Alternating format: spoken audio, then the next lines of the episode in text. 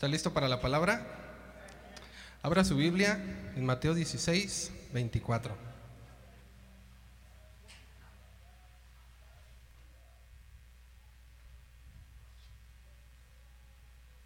Mateo 16, 24. ¿Ya lo tiene?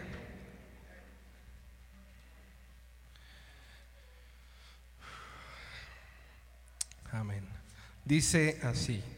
Entonces Jesús dijo a sus discípulos, si alguno quiere venir en pos de mí, niéguese a sí mismo y tome su cruz y sígame.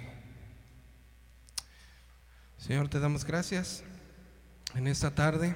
Gracias, Señor, por tu palabra, Señor. Te pido, Señor, que seas tú el que nos hable, Señor. Que sea tu palabra la que penetre hasta lo más profundo de nuestra alma, Señor para que nuestros oídos estén atentos, Señor, que, que mis labios digan, Señor, lo que es tu voluntad solamente. Gracias te damos, bendito Jesús. Amén. Pues mis hermanos, eh, esta, esta, noche eh, vamos a, a ver un tema. El tema, el tema del mensaje es un espíritu abnegado. Ese es el tema, un espíritu abnegado. Y el título le puse poner perder para ganar. El tema es un espíritu abnegado y el título es perder para ganar. Pues mis hermanos, eh, como leímos aquí, Jesús le está diciendo a sus discípulos que si quieren ser sus discípulos, deben de, de tomar su cruz y negarse a sí mismo, de negarse tomar su cruz y entonces, entonces sí seguirlo. Antes de, que el Señor les dijera esto, dice en Mateo 16, 21, en traducción al lenguaje actual, dice, desde ese momento Jesús comenzó a decirle a sus discípulos lo que le iba a pasar. Tendré que ir a Jerusalén y los líderes del país, los sacerdotes principales y los maestros de la ley, dice, me harán sufrir mucho allí van a matarme, les dice el Señor. Pero no se quedó ahí, porque les dice, pero tres días después resucitaré. Entonces, después de que el Señor les dice esto, este, ¿saben qué? Pues me van a hacer sufrir mucho y me van a matar. Pero voy a resucitar. El Señor les empezó a anunciar. Pero Pedro, dice la Biblia que se llevó aparte a Jesús y lo reprendió. ¿Usted se imagina a Pedro reprendiendo a Jesús? ¿Usted se atrevería a reprender a Jesús? ¿Qué pasó, Señor? ¿No? ¿Qué pues ahí contigo, Señor? Imagínate. Seguramente Pedro no alcanzaba a dimensionar que Jesús es Dios, ¿verdad? A lo mejor no se dio cuenta de que Jesús le dijo, pero tres días después resucitaré. O a lo mejor ni le creyó o ni atención le puso, quién sabe. Pero lo que pasó aquí es que Pedro aún no entendía lo que significa ser discípulo.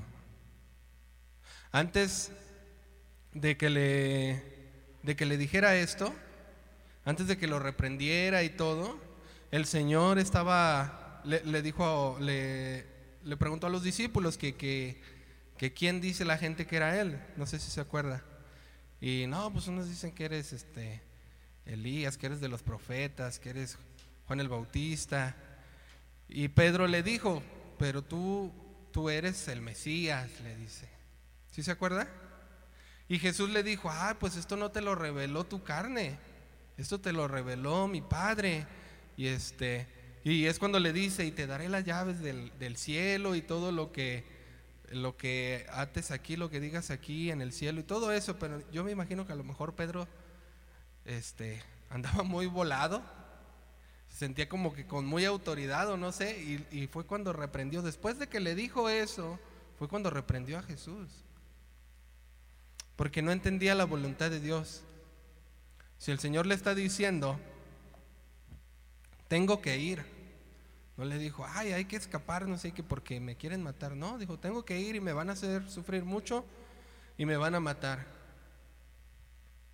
Y Pedro le reprendió. Pedro todavía no entendía lo que conlleva ser un discípulo. Entonces, si esta noche tú no lo has entendido, pues esperemos que no salgas igual. Si no lo hemos entendido, que no salgamos igual. Y me incluyo. Amén. Entonces, se fija que a pesar de todo lo que había pasado Pedro, lo que le dijo el Señor, y que esto no te lo reveló carne, este, sino que te lo reveló mi Padre y todo eso, a pesar de todo, de todos modos la regó. Entonces, ser un discípulo de Jesús no es cualquier cosa, no, no es solamente venir a la iglesia y cantarle, Cristo, quiero levantarte con mi canto. No es nada más eso. Hay algo más, hay mucho más detrás de todo eso. Ser cristiano pues no es nada más decir, soy cristiano. Ser discípulo es más, porque a eso fuimos llamados, a ser discípulos, ¿verdad? Dice en Mateo 16, 23, yo se lo leo, dice, Jesús se volvió y le dijo, Pedro, estás hablando como Satanás. Vete, le dice, cuando después de que lo estaba reprendiendo. Dice, estás hablando como Satanás, no estás hablando como un discípulo. Estás hablando como Satanás. Y Jesús le dice, tú no entiendes los planes de Dios. ¿Se fija? No estaba entendiendo los planes de Dios. Tú no entiendes los planes de Dios y me estás pidiendo que los desobedezca. Es que sabes qué, mi amor, lo que pasa es que yo soy del grupo de alabanza y pues tengo que ir a los ensayos. Ay, pero allá te la pasas. Deberías de estar aquí, que no sé qué. Pues es cada 15 días. Y a lo mejor tú te dejas llevar porque no entiendes. O a lo mejor tu esposo o tu esposa, ¿para qué vas a la iglesia? Ahí vas con los hermanitos. Vas a la iglesia, pero acá ¿cómo traes a los chiquillos? ¿Y cómo me tratas a mí? Ah? También hay esposos maltratados, ¿verdad? Pero puede ser que no entendamos todavía lo que significa ser un discípulo de Jesús. Por eso el Señor le dice, si alguno quiere ser mi discípulo, tiene que negarse, tiene que perder para ganar, tiene que perder para ganar. Se oye medio así contradictorio, pero no, tiene que perder para ganar. Cuando quieres hacer la voluntad de Dios, entonces en ocasiones la gente no lo va a entender o va a querer ser más bueno que Dios, como Pedro en este caso que se sintió más bueno que Dios. No, Señor, ¿cómo crees? No, si Dios es amor, ¿verdad? Dios es amor. Seguramente no lo va a entender alguien cuando tú quieras hacer la voluntad de Dios. O tú mismo, de repente que tengas que hacer algo que el Señor te ha mandado, que sabes que tienes que hacer. A lo mejor pedirle perdón a alguien, ponerte a cuentas con tus papás, ponerte a cuentas con tu hermano. Y a lo mejor no entiendes lo que es ser un verdadero discípulo y dices, pues si yo ni le hice nada. Él me hizo o ella me hizo y que sabe qué y que no sé qué tanto. Pero como dice la Biblia que haya un loco y no dos, ¿verdad? no dice eso la Biblia. ¿eh? Mejor que haya un loco y no dos. Pues ve y pídele perdón. Si a ti el Espíritu Santo te está hablando, si Dios te está pidiendo que hagas algo, pues hazlo. ¿Verdad? ¿A cuántos les ha tocado pedir perdón aunque sienten que no tuvieron la culpa? Yo creo que a muchos, ¿verdad? Y dices, pues tengo que ir a pedir perdón. ¿Por qué? Pues porque yo soy diferente. Yo quiero ser discípulo de Jesús. Quiero negarme oye, ese orgullo que no me deja, quiero negarme, porque el Señor lo dice en Mateo 16, 24. Bueno, entonces de todo, e, después de todo esto, es que Jesús les dice, ahí en el versículo donde estamos, Mateo 16, 24.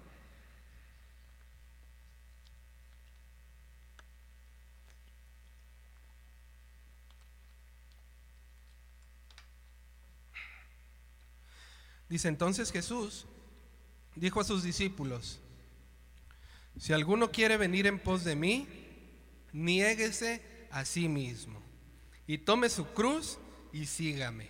Si alguno quiere venir en pos de mí. Jesús, aquí lo que está pidiendo, mis hermanos, es que nosotros tengamos un espíritu abnegado, una actitud abnegada. ¿Qué es abnegado? Se lo voy a leer, mire. Según la Real Academia Española, abnegar quiere decir que se sacrifica o renuncia a sus deseos o intereses generalmente por motivos religiosos o por altruismo. Así es como el mundo describe el, eh, el, ser abnegado, la Real Academia Española. Dice que se sacrifica o renuncia a sus deseos o intereses. ¿Tú has renunciado a tus deseos por Jesús alguna vez o por tus intereses? Si la respuesta es sí, quiero decirte entonces que vas en camino a ser discípulo de Jesús.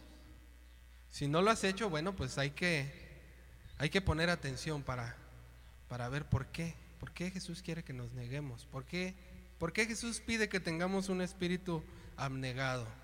Y no que seamos así, bien altivos, y yo tengo el poder del Espíritu Santo y que sabe qué. ¿Por qué el Señor quiere que, que seamos así? El Señor entonces dice esto porque los discípulos no tenían entonces una meta clara. Pedro estaba poniendo la mirada en lo terrenal. Pedro estaba poniendo su mirada en que Jesús iba a morir. Pedro estaba a lo mejor en su mente imaginándose que pues iban a maltratar a Jesús, que le iban a, y em, a lo mejor empezó a imaginarse, dijo, no, Señor, se empezó a lo mejor a preocupar, ¿verdad? ¿A cuántos nos ha pasado que todavía ni te pegan y ya estás llorando? ¿Ah? Y empiezas a, no, Señor, pero ¿qué voy a hacer? ¿Qué voy a comer mañana? Y que no sé qué, que esto y el otro. Así, está, así estábamos, fíjese, la otra vez. Mi esposa y yo estábamos un poquito apurados. Dice mi esposa, ay, dice, pero ¿y qué iremos a comer mañana? Dice, y me acordé del ver, casi casi decía lo que dice la Biblia, ¿ah? ¿qué comeremos? ¿Qué vestiremos? Y le dije, no te preocupes, mi amor. El Señor este, nos puede suplir. Le dije, y si no nos suple, pues hay que dar gracias por el ayuno. ¿Verdad? Porque damos gracias cuando el Señor nos da, pero cuando no, ¿qué? ¿Por qué ahí no das gracias a Dios? También hay que dar gracias. ¿Por qué hoy no me supliste mi necesidad, Señor? ¿Qué es lo que me quieres hablar? ¿Quieres acaso que me niegue a mí mismo? A lo mejor, ¿verdad? El Señor te está formando, a lo mejor a veces se te olvida que Él es el primer lugar, que Él es a, quien hay que seguir. Amén.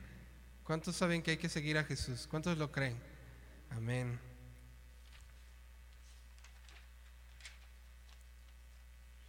Entonces, mis hermanos, necesitamos perder para ganar.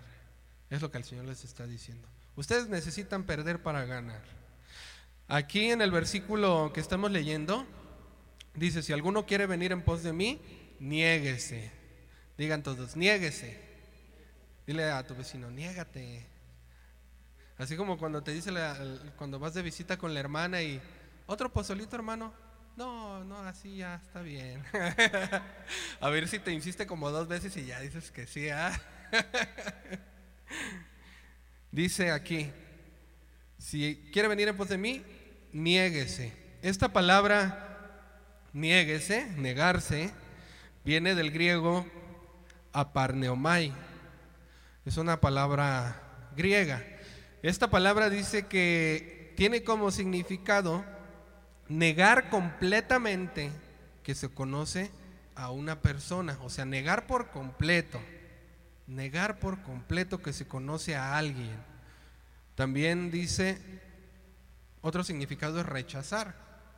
Esta palabra también significa rechazar. Si alguno quiere venir en pos de mí, tiene que negar completamente que conoce a quién. ¿De quién está hablando? De mí mismo. Está hablando de mí mismo. Tienes que rechazar, dice. Si alguno quiere venir en pos de mí, dile a mí mismo, mí mismo, ¿sabes qué? No voy a hacer lo que tú quieres. Quiero hacer lo que Jesús quiere que haga. Porque así es la carne, mi hermano. Así eres tú, así es tu corazón engañoso, este, imperfecto, corazón que tenemos, ¿verdad? El mundo dice a veces, haz lo que tu corazón te dicte, pero no.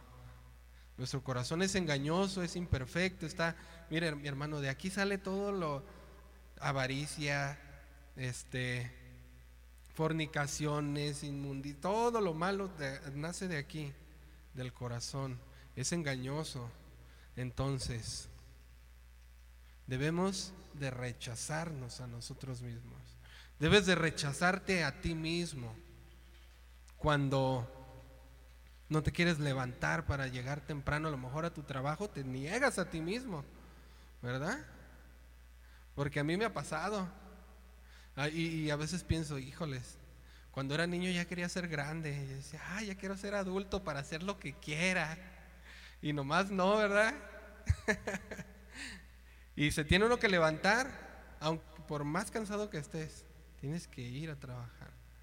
Entonces, por más ganas que tengas de hacer lo que a ti te da tu gana y lo que sabes que está mal, pues no debes hacerlo.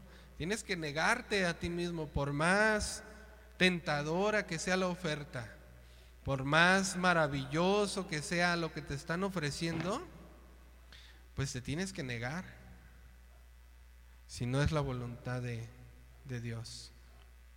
Te tienes que negar. ¿Se acuerda de, ahorita me estaba acordando de, de los tres hebreos que el rey Nabucodonosor mandó al horno? Ellos se negaron a sí mismos.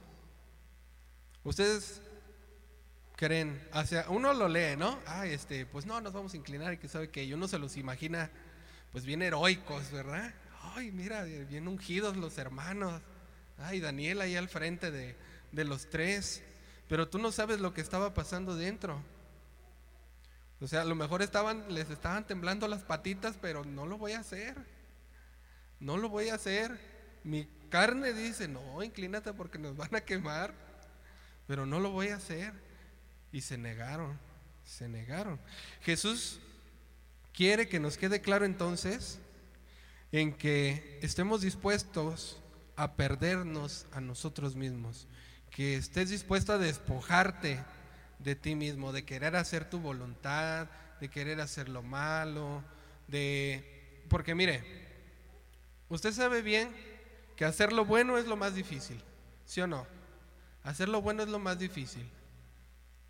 Lo que al cuerpo le hace bien es lo que no quiere, ¿sí o no? Hacer dieta a poco no cuesta trabajo. Levantarse y hacer ejercicio, pues cuesta trabajo. ¿Por qué? Pues porque así es la carne, ¿verdad?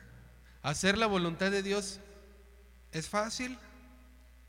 A veces no es fácil porque tu carne y el espíritu se anteponen, ¿verdad?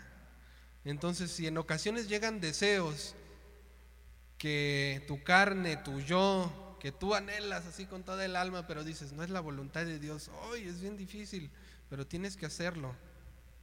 Es que, pues, mi mamá no está de acuerdo conmigo, porque ahora eh, yo no hago esas cosas me invitaron a la fiesta y pues todos andan pisteando y pues yo no, yo no quiero y me echan carrilla. ¿Qué vas a hacer? ¿Te vas a tomar una o dos nomás para que, ah, nomás para que, para que vean que Cristo es buena onda? Porque, ah, pues el Señor convirtió el agua en vino, ¿no? Como dicen, como dicen por ahí algunos, algunos hermanos. Hay que negarnos a nosotros mismos, tenemos que perder para ganar. Tenemos que perder para ganar. Acompáñame a Lucas 14, Lucas 14, versículo 26. Lucas 14, 26.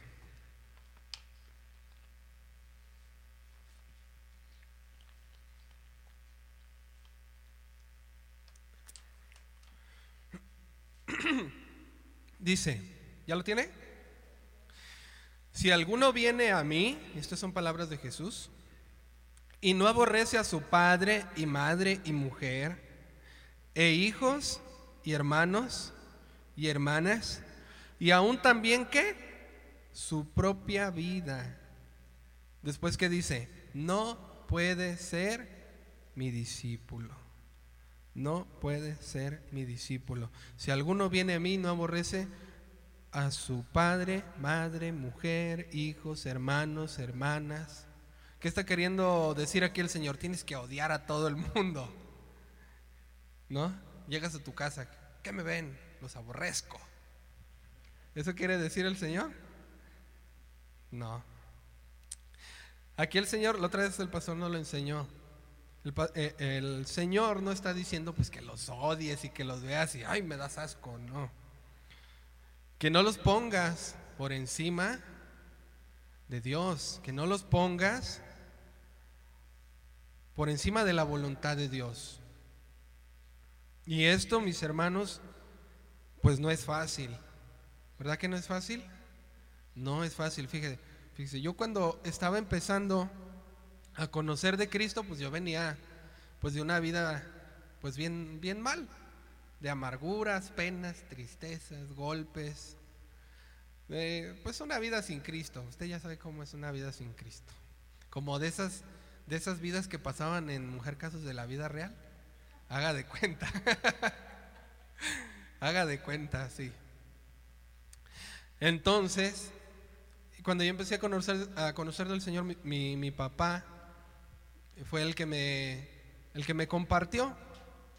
Entonces una vez él me dijo, no, no sé qué le estaba yo pidiendo, no me acuerdo qué le estaba yo diciendo, pero el chiste es que me dijo, ¿sabes qué, hijo? Es que yo a ti no te voy a amar más que a Dios. Y cuando me dijo eso, yo me sentí molesto. Dije, ¿por qué me dice eso si yo soy su hijo? ¿Cómo va a amar más a Dios que a mí? Eso pensé, pues ya en mi ignorancia, ¿eh? en mi carne. Ahora lo entiendo. Tú no puedes amar más a tu esposo que a Dios, ni a tu esposa más que a Dios, ni a tus hijos, ni a tus hijas. Y se lo digo así porque hay mamás, por lo general, que dicen, ay, es que mis hijos son mi adoración, mis hijos son mi mundo, mis hijos son todo para mí. Hay que tener cuidado con eso, mi hermano. Porque ¿quién debe de ser todo para ti? ¿Quién? Dios. Dígalo fuerte. ¿Quién? Dios. ¿Quién debe de ser tu mundo? El Señor. ¿Quién es tu sol de justicia? ¿Quién es el que te debe de alumbrar? Dios. Ahora, esto no quiere decir que, ay, pues a mis hijos los desprecio entonces. No, no, no quiere decir eso. Lo que pasa que si amas más a Dios, vas a amar a tu esposa, a tus hijos, a tu madre, a tu padre, de la manera correcta. Los vas a amar, ¿cómo? De la manera correcta. Y esto es una verdad, mi hermano. Es una verdad. Fíjese. Hubo una ocasión en la que hace años eh, mi esposa y yo eh, por los deseos de este mundo y la vanagloria de la vida, nos dejamos de congregar, nos le empezamos a flojear, dejamos de ir a la iglesia, nos dejamos de congregar como algunos tienen por mala costumbre. Y empecé a poner otras cosas en primer lugar. Y, y sabe que mi hermano fue una mala experiencia. Porque como no amé a Dios primero, a, mi esposa y a mis hijos los amé de la manera incorrecta. Los amé de la manera incorrecta. Sí los amaba, pero de la manera incorrecta. Los hacía sufrir, los hacía pasar penas. ¿Por qué? Porque no tenía a Dios en primer lugar. Entonces, eso te lo digo para que te quede claro. Aquí Dios no está diciendo que los odies está diciendo que el primer lugar es Él. ¿Quién? El Señor. Porque si lo amas a Él primero, los vas a amar de la manera correcta. Amén. ¿Ya? ¿Sí nos, nos quedó claro? ¿Ya lo entendimos? Dios no quiere que aborrezcas a la gente. ¿Ah? Como algunos hermanos, oye, es que yo no me junto con los del mundo, no me voy a contaminar. No está diciendo eso. No inventes. Si alguno lo escucha por ahí, dile, no inventes, hermano. Entonces, no quiere decir que los odiamos. y que tengamos a Dios en primer lugar. Dice Mateo 16, 24 en versión traducción lenguaje actual.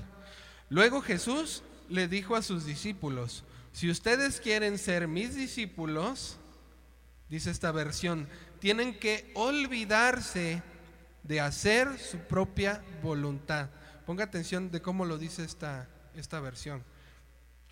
Dice, si ustedes quieren ser mis discípulos, ¿cuántos quieren ser discípulos? Amén.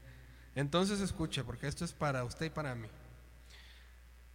Tienes que olvidarte, dice aquí, de hacer tu propia voluntad. Olvídate de hacer tu propia voluntad. Olvídate de hacer tu propia voluntad. Tenemos que hacer la voluntad entonces de quién? De Dios, de Jesús. Porque si no te olvidas de hacer tu propia voluntad, no vas a poder obedecer, no vas a saber obedecer.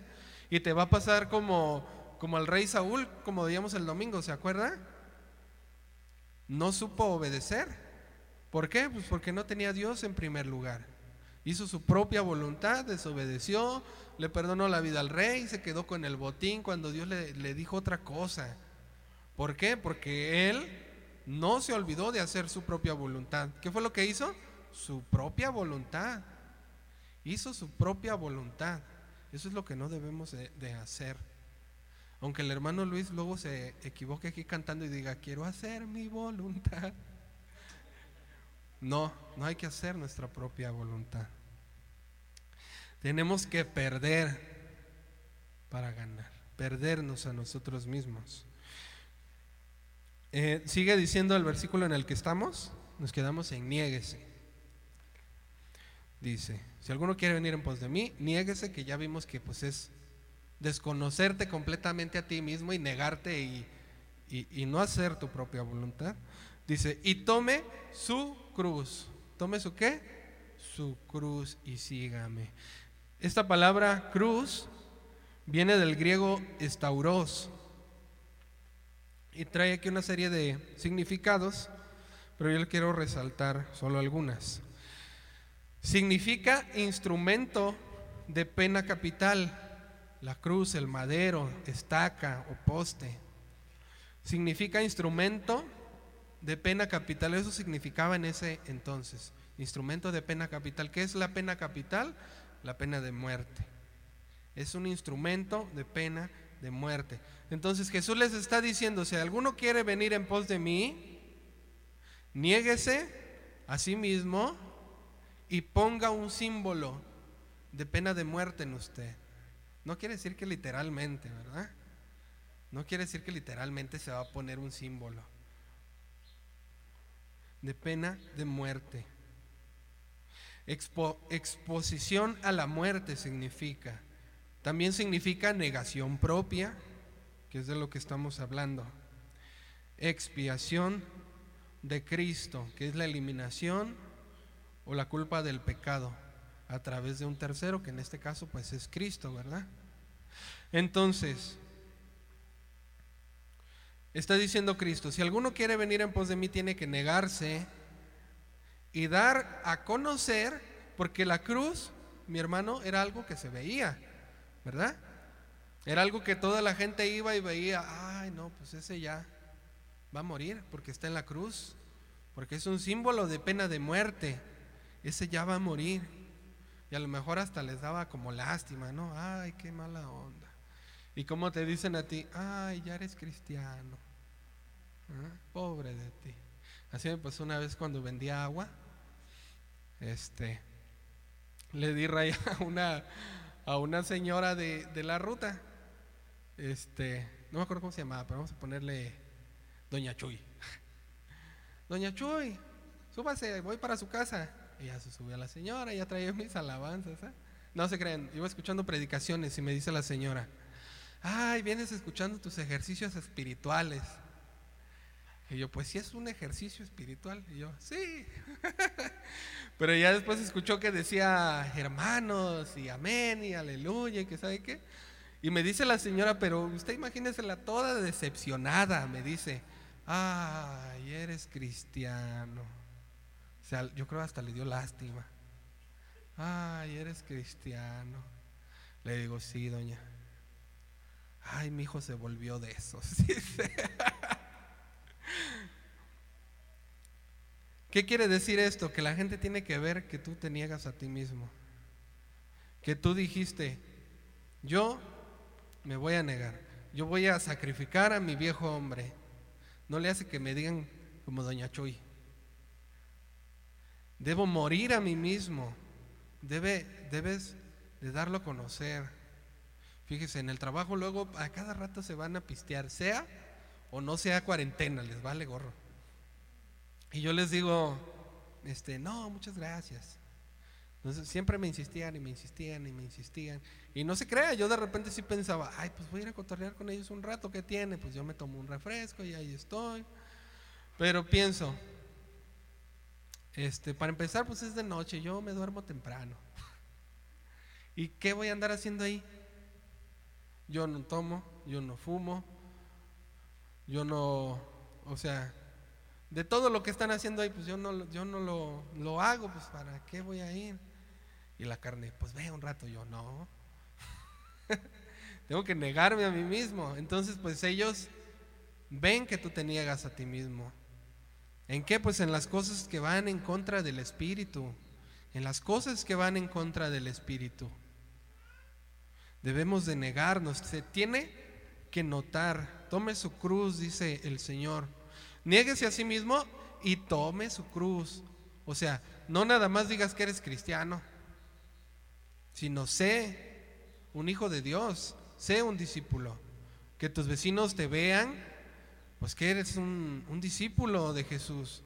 Porque no se crea, mi hermano, a veces uno va bien cansado a lo mejor ya del trabajo, vas bien tarde y de repente el Señor te pone ahí algo, ¿no? Alguien que necesita algo, un vecino que necesita que le ayudes a empujar el carro.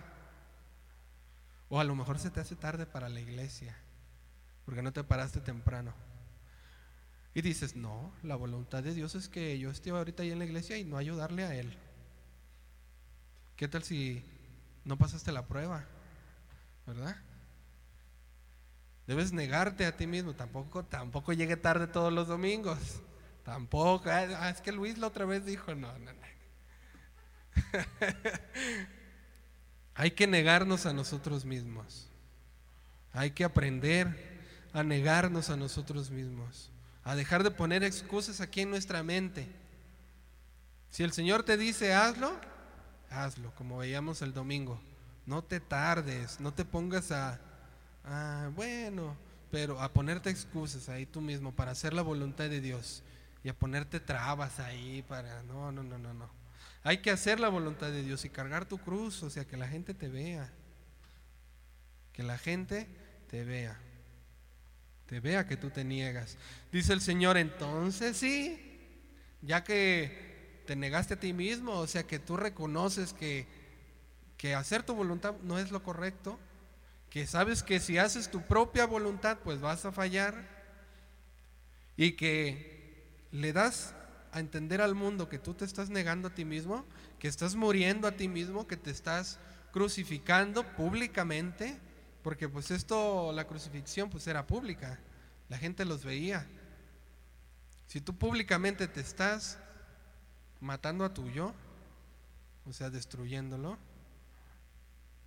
entonces sí, dice el Señor. Entonces sí, sígueme. Ahora sí. Sigan mis enseñanzas, dice el Señor, pero llévenlas a cabo. Entonces sí, sígueme. Lucas 14, 27. Acompáñeme ahí, por favor.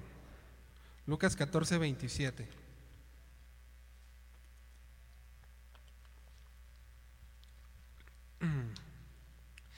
Lucas 14, 27 dice, y el que no lleva su cruz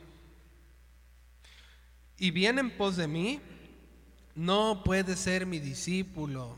No puede ser mi discípulo. ¿Por qué? ¿Por qué no puede? Dice aquí. Porque no lleva su cruz. Y el que no lleva su cruz, o sea que dice, pues yo no la voy a llevar, pero todos no le voy a seguir. No puede ser mi discípulo. ¿Por qué? Porque lo va a hacer mal porque no va a saber obedecer, porque va a estar renegando, porque va a querer enseñar lo que le dé su gana, este, porque pues la Biblia sí dice eso, pero y poner peros y es que es. Que esto, pero que sabe qué, ¿no? No puede ser mi discípulo si no carga su cruz, si no se niega a sí mismo. No puede ser mi discípulo aunque venga aquí detrás de mí buscando los panes y los peces. Hay que llevar su cruz. Hay que llevar su cruz. Y llevar su cruz es tener un espíritu abnegado. Y nos ha quedado claro entonces que el llamado de todos nosotros, los que estamos aquí y los que no vinieron, nos ha quedado claro que nuestro llamado no es ser cristiano, ¿verdad? Ya nos, ha enseñado el pastor, ya nos los ha repetido muchas veces, que nuestro llamado no es ser cristiano, porque cristianos hay un montón, ¿verdad? Si no, métase a Facebook y póngale predicador cristiano y te van a aparecer puras cosas bien locas. Ser cristiano no es tu llamado, ser discípulo es tu llamado. Ser cristiano es un apodo. Ser discípulo es tu llamado. Ese es tu llamado. Así que si tú pensabas, es que pues yo no tengo llamado, pastor. Yo nomás canto en la regadera y nomás sé tocar el timbre y ni lo toco bien. Y este, y pues no tengo dones, no, este, pues quisiera llegar a tal hora, pero trabajo y salgo bien barrido y a lo mejor hasta te deprimes y no, pues es que Dios no me usa. Es que tu llamado es ser discípulo. Ese es tu llamado. ¿A poco cree que los que están aquí son más salvos, aquí tocando? No. No somos más salvos. Ni, ay, pásale porque tú eres... No. Porque nuestro llamado es ser discípulo. Ahora que los que están acá, pues tenemos que demostrar esto. Tampoco vamos a poner aquí al tuercas, que llega luego, luego. No. Porque se supone que pues nos negamos a nosotros mismos, ¿verdad? Debemos de ser de ejemplo. ¿Cuántos dicen amén? Amén. Entonces, para ser discípulo, debemos tener un espíritu abnegado. Si no tienes un, espíritu abnegado, vivirás entonces haciendo las cosas conforme a tu propia voluntad. Y esa no es la voluntad de Dios, tu propia voluntad. Esto se traduce, el hacer tu voluntad, se traduce a vivir conforme a la carne, obviamente, ¿no? Si vives haciendo tu voluntad, pues es que vives conforme a la carne. En Romanos 8:12, Romanos 8:12, este, deje una marca ahí en Mateo 16 y vaya a Romanos 8:12.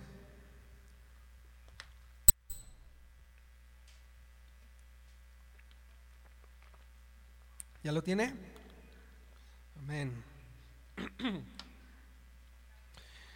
Romanos 8:12. Así que, hermanos, dice, deudores somos no a la carne, para que vivamos conforme a la carne.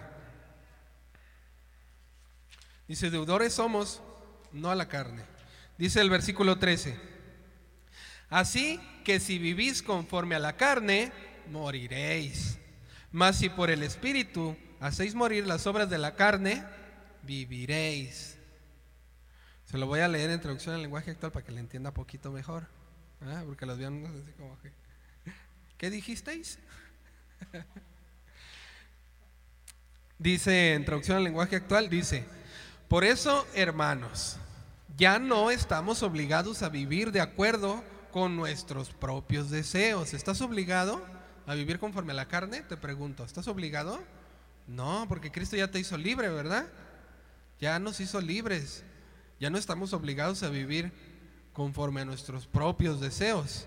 Dice, si ustedes viven de acuerdo a esos deseos, morirán para siempre. ¿Qué quiere decir esto?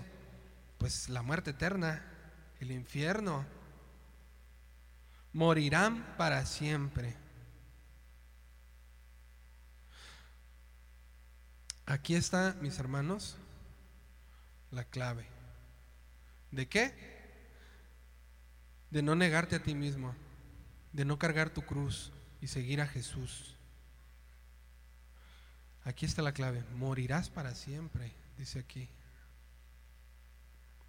Pero es que yo doy todos mis diezmos y vengo todos los domingos y los miércoles bien tempranito. Sigues a Jesús, pero ¿estás haciendo su voluntad? ¿Te estás negando a ti mismo? ¿Te estás cargando tu cruz? Bueno, pues es una pregunta para todos nosotros. Pues sí vengo y canto y toco, le retingo, como dice el pastor. Pero cuando estoy a solas con el Señor, le digo, Señor, estoy haciendo tu voluntad. Y me duele porque a veces no hago su voluntad. Entonces, dice, morirán para siempre. Pero nos queda ahí, no se preocupen. Pero si por medio del Espíritu Santo, dice, ponen fin a estos malos deseos, tendrán vida eterna. ¿Cuántos quieren vida eterna? Amén. Esos tres quieren vida eterna. Ah, no, también ya hay más. si ponen fin a esos malos deseos, tendrán vida eterna. Esa es la clave, mi hermano. Tendrás vida eterna. Y si no, pues muerte eterna entonces. ¿Qué hay que hacer entonces? Pues negarme a mí mismo. Tengo que perder para ganar. ¿Para ganar qué? La vida eterna. ¿Para ganar qué? La vida eterna. Tienes que perder tu vida para ganar la vida que Dios te da. Tu vida, lo que tú consideras tu vida. Tienes que perderla. No quiere decir que llegues y te claves un cuchillo, no. Tu vida de cómo estás viviendo, lo que llevas a cabo, tu día a día, conforme a tu voluntad, lo que yo quiero, mis sueños, mis anhelos, y los escribo en un papelito y los pongo abajo de mi almohada y oro a Dios y los unjo con aceite, Cosas bien raras que hacen, que según de parte de Dios, híjoles, ahorita nos podemos inventar una loquera de esas y eso no está bien. Tenemos que perder entonces para ganar. Al negarnos entonces, negarnos a vivir conforme a la carne, comenzamos a vivir conforme al Espíritu Santo. Cuando tú te niegas a vivir conforme a la carne, comienzas a vivir entonces conforme al Espíritu Santo, conforme a la voluntad de Dios. Eso no quiere decir, si tú vas a andar conforme al Espíritu, no quiere decir que vas a andar ahí todo levitando y este haciendo cosas raras. No, no quiere decir que vas a andar así. Andar conforme al Espíritu no es eso. El apóstol Pablo dice en Gálatas 5:16, yo se lo leo, anótelo. Gálatas 5:16 dice, digo pues, andad en el Espíritu y no satisfagáis los deseos de la carne. Eso dice el versículo 16. Luego en el 22 dice, más el fruto del Espíritu es amor, gozo, paz, paciencia, benignidad, bondad, fe, mansedumbre, perdón, templanza. Dice, contra tales cosas no hay ley. Si tú vives así, ¿hay algo que se te pueda reprochar? ¿No? ¿Qué se te va a reprochar? ¿Qué te va a reprochar el Señor si tú vives conforme al Espíritu, dando sus frutos, que es amor, gozo, paz, paciencia y todo eso. ¿Hay algo que, te pueda, que se te pueda reprochar? Contra tales cosas, dice, no hay ley. Dice el 24, pero los que son de Cristo han crucificado la carne. ¿Se fija? Han crucificado la carne. ¿Por qué? Pues porque tomó su cruz. Y dice, yo ya no quiero hacer mi voluntad. Ya no quiero. Con sus pasiones. Dice, han crucificado la carne con sus pasiones y deseos. Con todo y todo. Ahí está, Señor. Ya no quiero esa cochinada de carne. ¿Por qué? Pues porque lo único que quiere es pecar, Señor. Lo único que quiere es pecar. Me dan cambio de más y se lo quiere quedar. No lo quiere regresar. Y me dice, Dios te bendijo. porque así es la carne. Le cuesta trabajo hacer la voluntad de Dios. Señor, yo no quiero eso. ¿Usted quiere vivir conforme a su carne? ¿O quiere vivir conforme al Espíritu? Amor, fíjese bien, ¿eh? Amor, gozo, paz, paciencia, benignidad, bondad, fe, mansedumbre, templanza. Eso es vivir conforme a la voluntad de Dios, mis hermanos. Mire, sí se puede. Como me decía el pastor una vez, si la Biblia dice, si Jesús dice, sed santos porque yo soy santo, ah, es porque no se puede. Pues sí se puede. Tenemos que lograrlo. ¿Por qué? Porque si no, moriremos para siempre. ¿Cuántos quieren morir para siempre? Ah, ¿cómo que amén, hermano? no está poniendo atención. Queremos vida eterna. Amén. Era para probarlo. Entonces, mi hermano, ¿eres de Cristo? Cuando estés en oración, pregúntale al Señor. Pregúntate a ti mismo, ¿soy de Cristo? Examínate. Dile al Señor, examíname, Señor. Pregúntale al Señor, ¿seré yo, maestro? ¿Soy de ti? Les voy a dar un pequeño ejemplo. En Hebreos 11, 24 y 26, anótelo.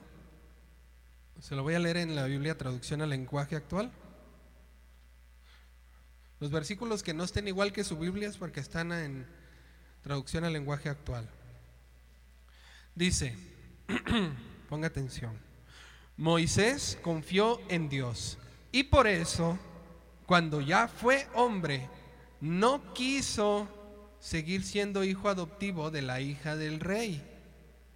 No quiso disfrutar de lo que podía hacer y tener como egipcio, pues era pecado.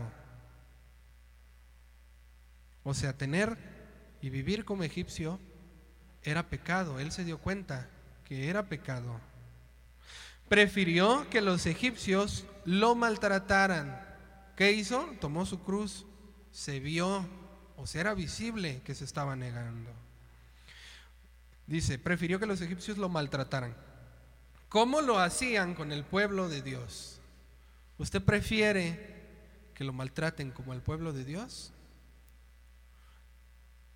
¿A hacer su propia voluntad?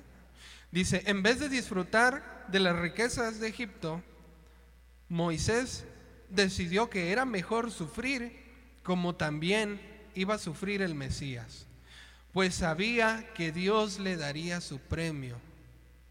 Moisés sabía que Dios le daría su premio. Moisés sabía que tenía que perder para ganar. Moisés sabía que debía tener un espíritu abnegado. O sea, no quiero hacer mi propia voluntad. Moisés lo, lo sabía. Fíjese, dice que él no quería ser llamado hijo adoptivo de la hija del rey, o sea, del faraón. ¿Sabía usted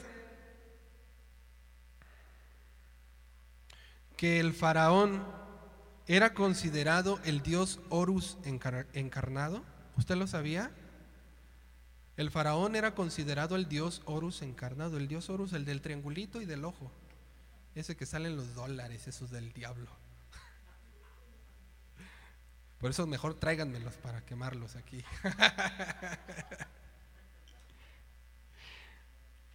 Era considerado el dios Horus encarnado. O sea, imagínese, imagínese de lo que se estaba perdiendo Moisés. Ay, Moisés es hijo de, es nieto de Horus. Es nieto de Horus. ¿Usted es nieto de Dios o es hijo de Dios? Hijo de Dios. Dios no tiene nietos, ¿verdad que no? Y, sabía que todo Egipto le pertenecía al faraón. Todo, todo Egipto le pertenecía a los faraones. Aún las personas le pertenecían al faraón. Todo era suyo.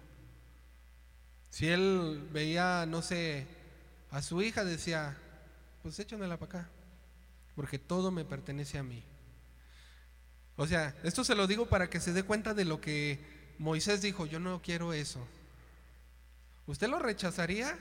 A lo mejor aquí dice, sí. ¿No?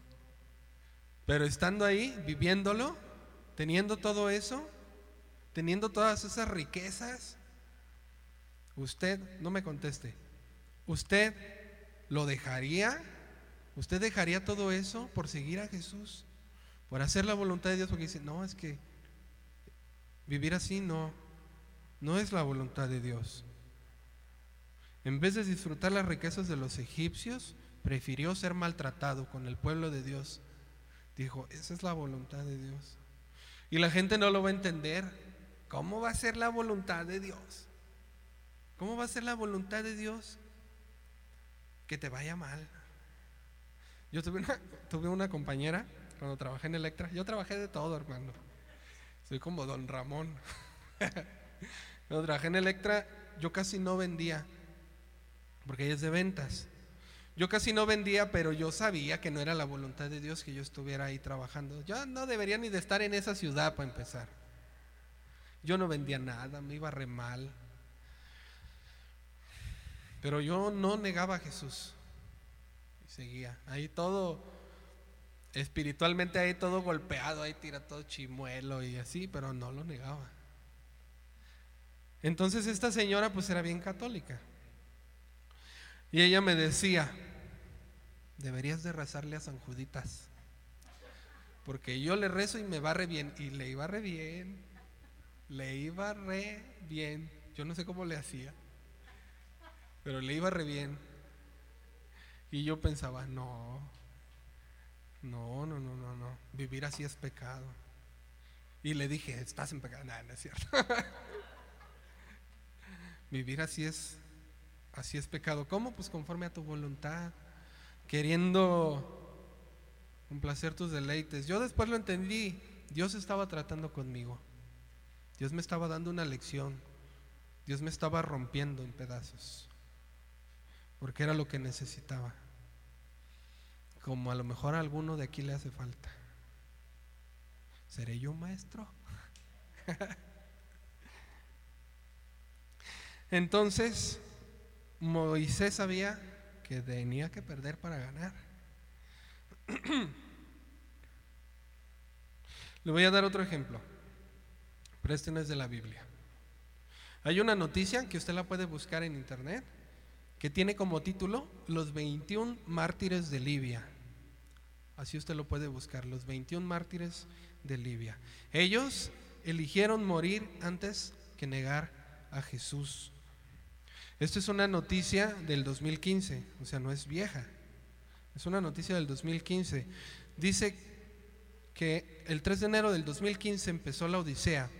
Militantes del, del autodenominado Estado Islámico en expansión en Libia, donde estaban estas personas, entraron en un edificio, miren, yo leí toda la noticia, era un edificio donde llegaba gente extranjera a a Libia y se quedaban en ese edificio esperando a que llegara gente y los contratara. Llegaba, me imagino que pues llegaba, necesito tantos y ya se los llevaba a trabajar. Ahí se quedaban. Pero no había 21 personas en ese edificio, había muchas más, había muchas más. Entraron entonces en el edificio donde se hospedaban. Se llevaron a 20 egipcios y a un inmigrante subsahariano. Se los llevaron de madrugada. Había más gente en el edificio, pakistaníes y de otras naciones. Pero ¿sabe a quiénes se llevaron? A los cristianos. Se llevaron a los cristianos.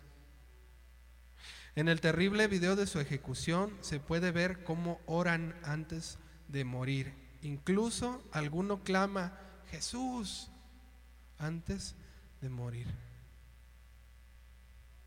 Prefirieron ser muertos antes que negar a Jesús. Entrevistaron a, a la esposa y mamá de dos personas que murieron. Y la señora dijo, once veces nos pidieron que nos convirtiéramos al Islam. ¿Y qué hicieron? No lo vamos a hacer. Y los mataron, hermano. ¿Qué tan convencidos estaban de que seguir a Jesús era lo mejor? ¿Qué tan convencidos estaban? ¿Qué tan convencido estás tú? ¿Qué tan convencido estás de que Jesús de que seguir a Jesús es lo correcto? ¿Estás dispuesto a que lleguen a tu casa, tomen a tus hijos, a tu esposa, a tu esposo y digan, o niegas a Jesús o aquí quedan?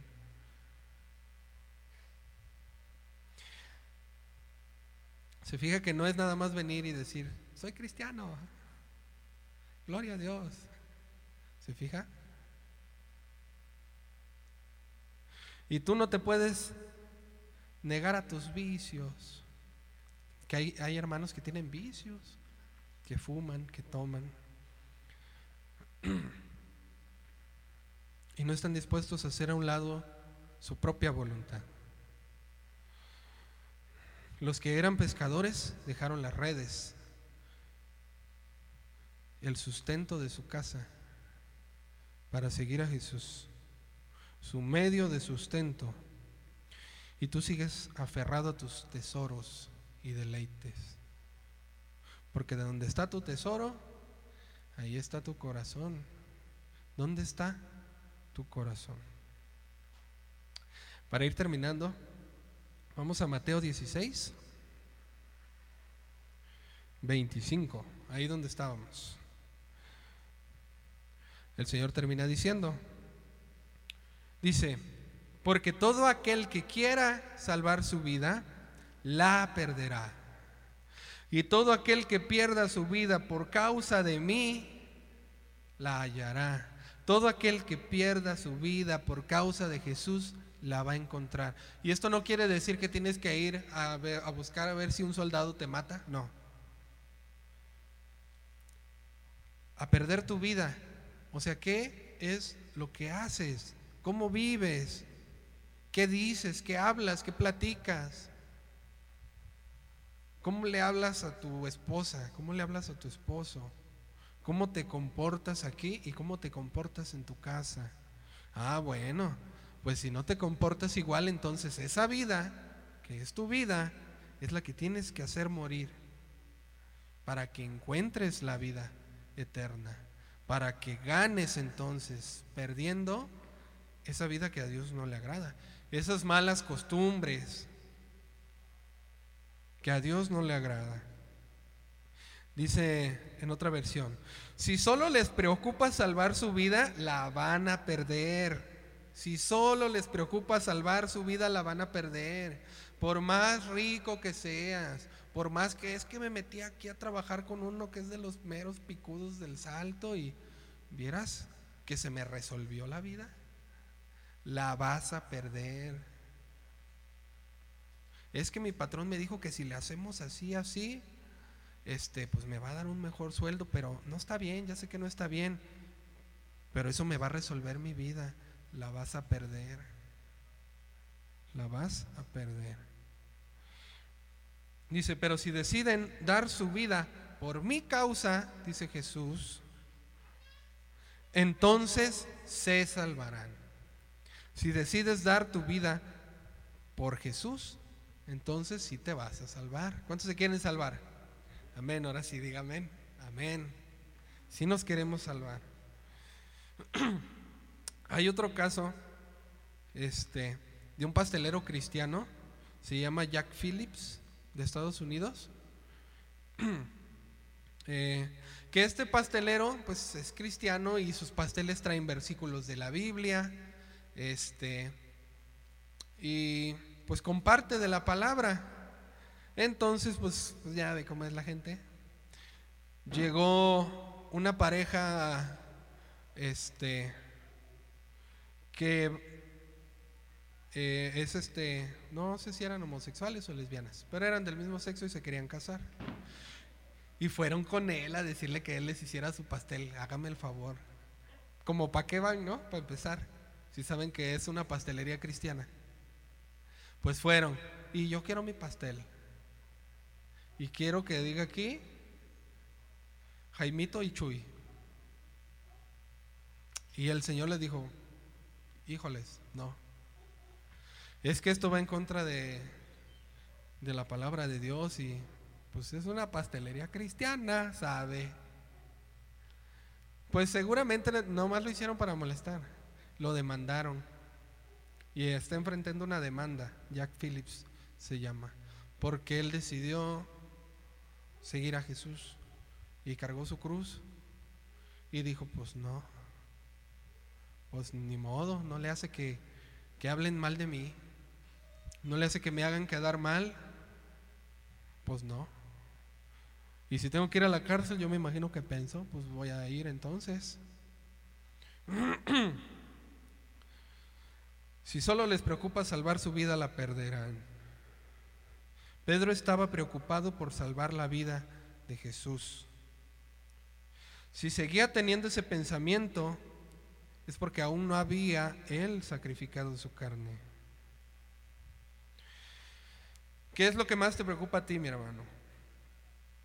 en el momento cuando debes de confiar.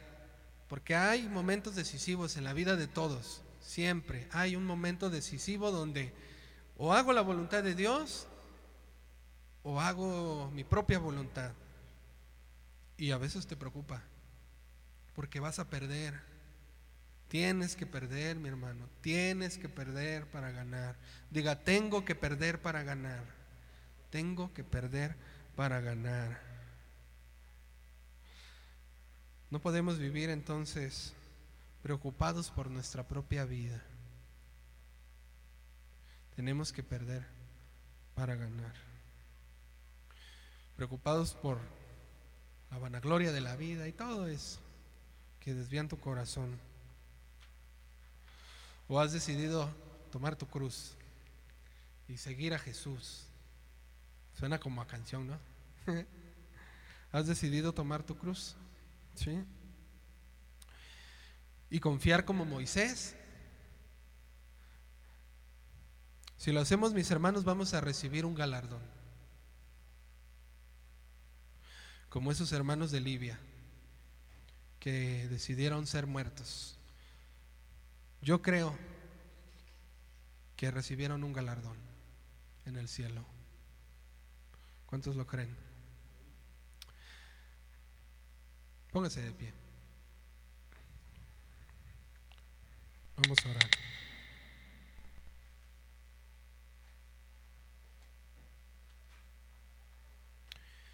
Señor, te damos gracias por esta palabra, Señor.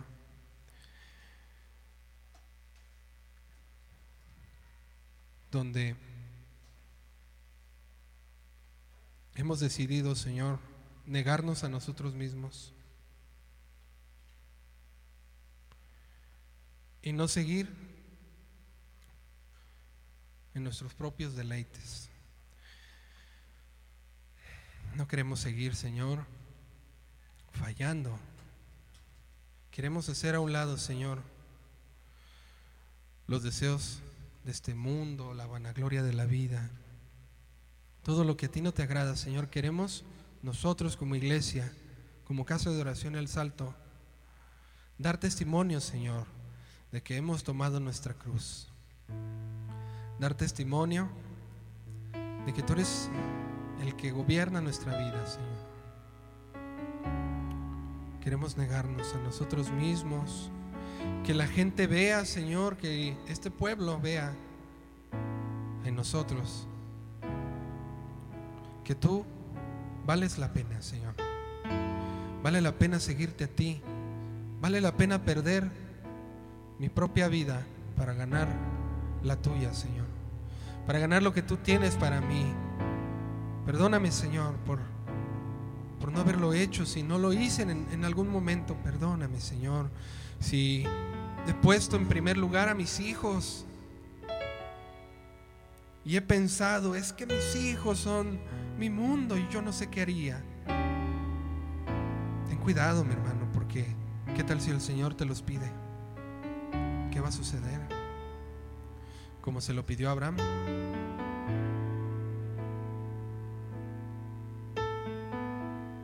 Queremos seguirte, Señor.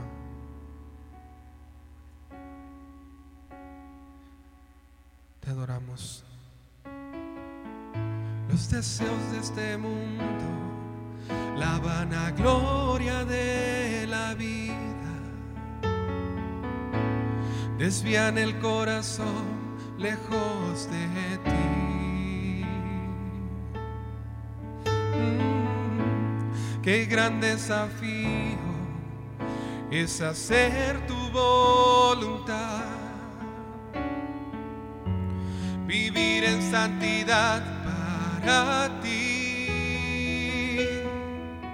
Dile, y quiero amarte.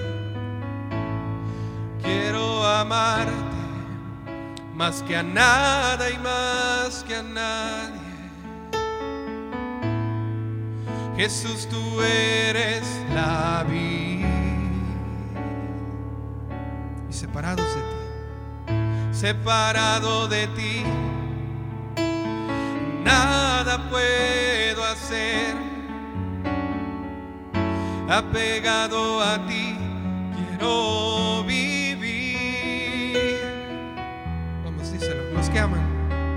Los que aman este mundo, enemigos son del Padre. Pero yo no quiero estar lejos de ti. Tomaré mi cruz, te seguiré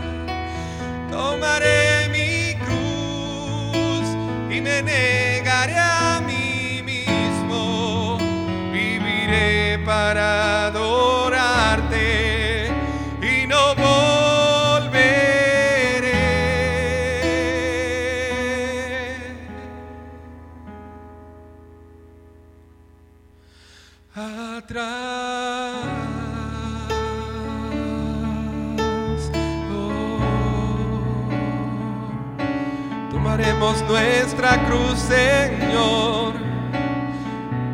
Quiero tener un espíritu abnegado y morir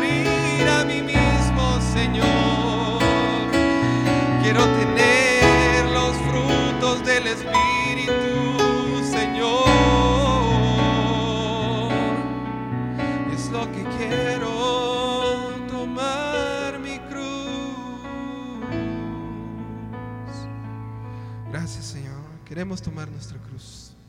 Si tú quieres tomar tu cruz, dale un aplauso bien fuerte al Señor. Gracias, Señor. Estamos despedidos, mis hermanos.